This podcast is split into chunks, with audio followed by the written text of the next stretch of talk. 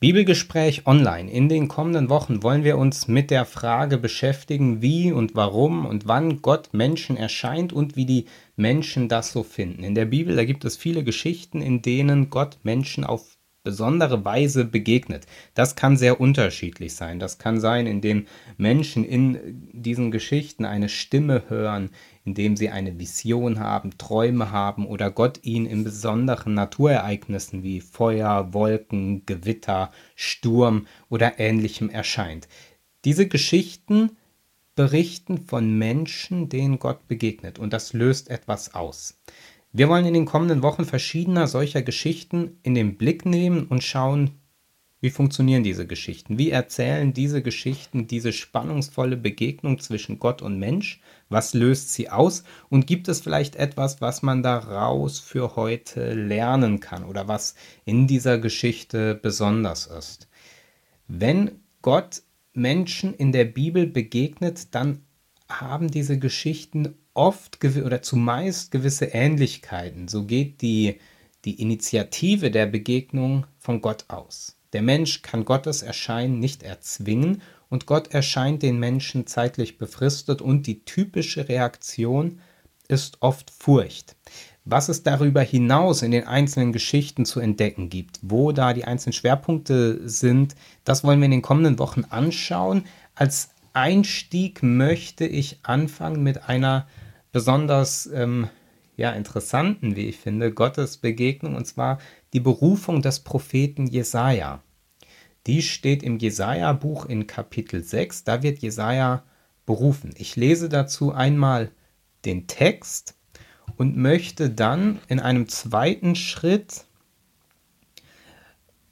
ähm, auf, ein, äh, auf eine religionsphilosophische Schrift verweisen von dem Theologen Rudolf Otto und anhand von Merkmalen und Kriterien, die er herausgearbeitet hat, diesen Text nochmal anschauen. Zunächst äh, die Textlesung aus Jesaja 6. In dem Jahr, als der König Usia starb, sah ich den Herrn sitzen auf einem hohen, erhabenen Thron und sein Saum füllte den Tempel. Seraphim standen über ihm, ein jeder hatte sechs Flügel. Mit zweien deckten sie ihr Antlitz, mit zweien deckten sie ihre Füße und mit zweien flogen sie. Und einer rief zum anderen und sprach, Heilig, heilig, heilig ist der Herr Zebaoth, alle Lande sind seiner Ehre voll, und die Schwellen bebten von der Stimme ihres Rufens, und das Haus ward voll Rauch. Da sprach ich, Weh mir, ich vergehe, denn ich bin unreiner Lippen und wohne unter einem Volk von unreinen Lippen, denn ich habe den König, den Herrn Zebaoth, gesehen mit meinen Augen. Da flog einer der Seraphim zu mir und hatte eine glühende Kohle in der Hand, die er mit der Zange vom Altar nahm und rührte meinen Mund an und sprach, siehe, hiermit sind deine Lippen berührt, dass deine Schuld von dir genommen werde und deine Sünde gesühnt sei. Und ich hörte die Stimme des Herrn, wie er sprach, wen soll ich senden? Wer will unser Bote sein? Ich aber sprach, hier bin ich, sende mich. Und er sprach, geh hin und sprich dies zu diesem Volk.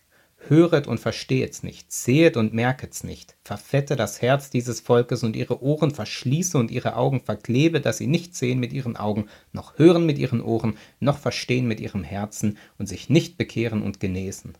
Ich aber sprach, Herr, wie lange?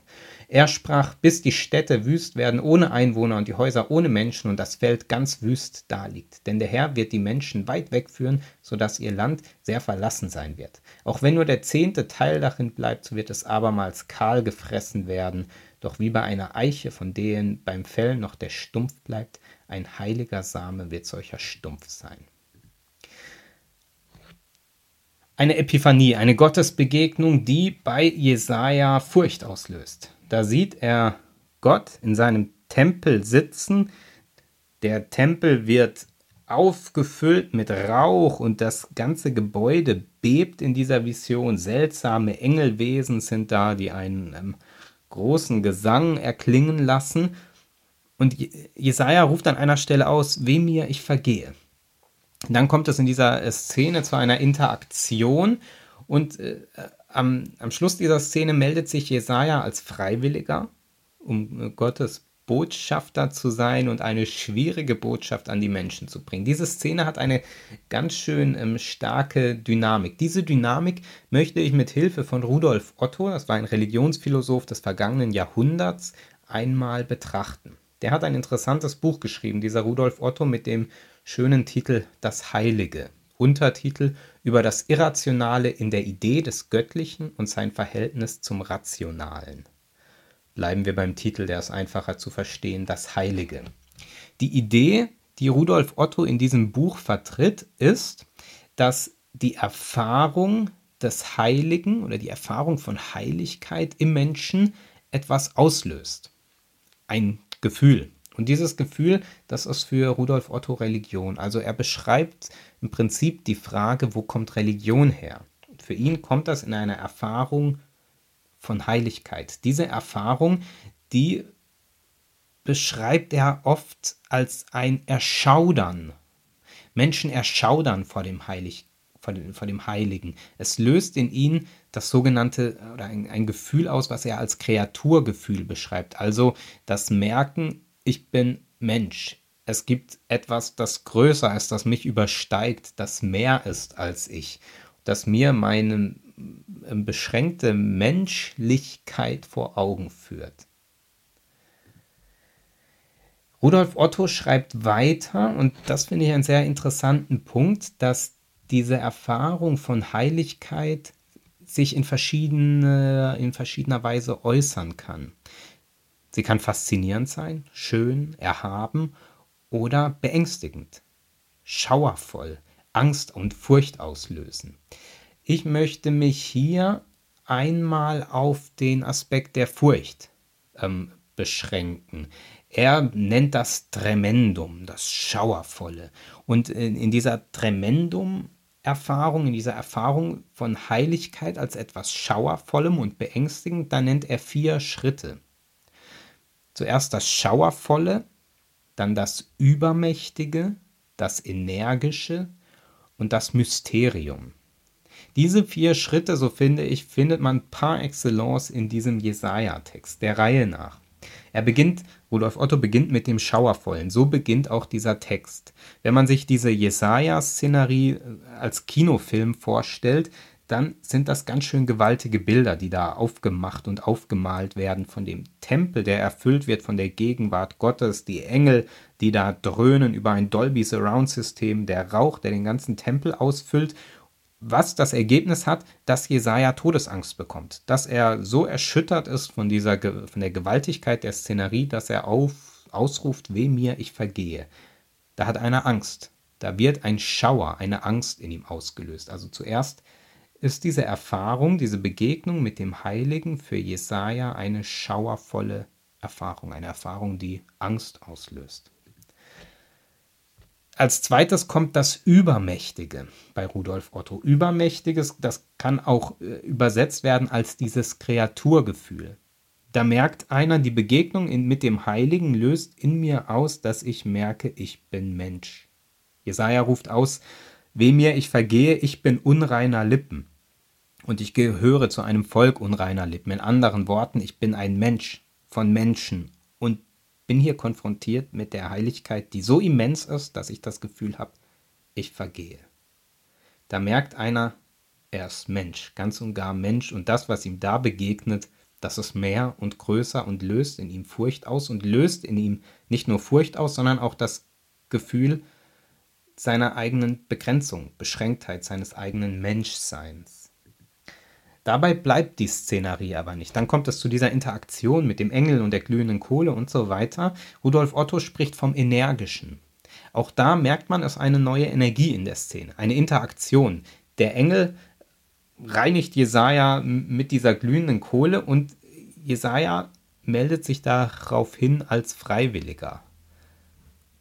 Gott fragt, wen sollen wir senden? Jesaja sagt, hier, ich bin da, ich, ich bin bereit, ich gehe, ich mach's.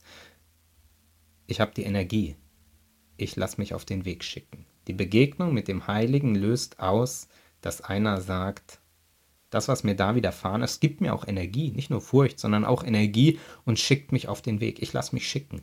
Ich bin bereit.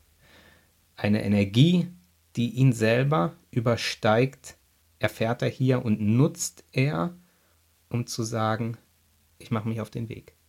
Ich bin bereit. Der nächste Punkt, den Rudolf Otto nennt, das ganz andere oder das Mysterium, wie er es auch nennt, das folgt in dieser Szene meines Erachtens mit der Botschaft. Gerhard Ter Stegen, der berühmte Liederdichter, hat einmal gesagt, ein verstandener Gott ist kein Gott. Das, was Jesaja dann als Botschaft aufgetragen bekommt, ist nicht gerade feierlich. Keine Frohbotschaft, sondern erstmal eine Vernichtungsbotschaft, eine ganz dramatische und schreckliche Botschaft, die kein Mensch würde freiwillig sagen wollen. Gott ist anders, als man denkt manchmal. Gott ist größer, als man denkt. Gott ist mit unserem Denken gar nicht zu fassen. Das führt diese Szene irgendwie schmerzhaft vor Augen. Da lässt sich einer senden und kriegt dann so eine Botschaft aufgetragen. Das löst bei mir Fragezeichen aus thematische Klammer auf, man könnte auch gewisse ähm, exegetische und historische Erklärungsversuche finden, die durchaus Sinn machen, warum diese Botschaft da steht. Ich möchte hier aber einfach bei der, bei der Szene dieser Geschichte bleiben und ähm, so wie das erzählt wird, wird es ja mit Absicht erzählt und hier begegnet Gott in seiner Botschaft als ein Gott, der, der größer ist als das Verstehen, als der, der anders funktioniert als der Wunsch, den Menschen vielleicht an ihn herantragen. Das Schauervolle zuerst, dann das Übermächtige, die Kreaturerfahrung, ich bin Mensch. Und was mir da begegnet, das ist größer als ich. Und sich aus dieser, aus dieser Erfahrung Energie zu gewinnen und zu sagen, ich lasse mich senden, ich mache mich auf den Weg. In dem Wissen, Gott ist und bleibt Mysterium.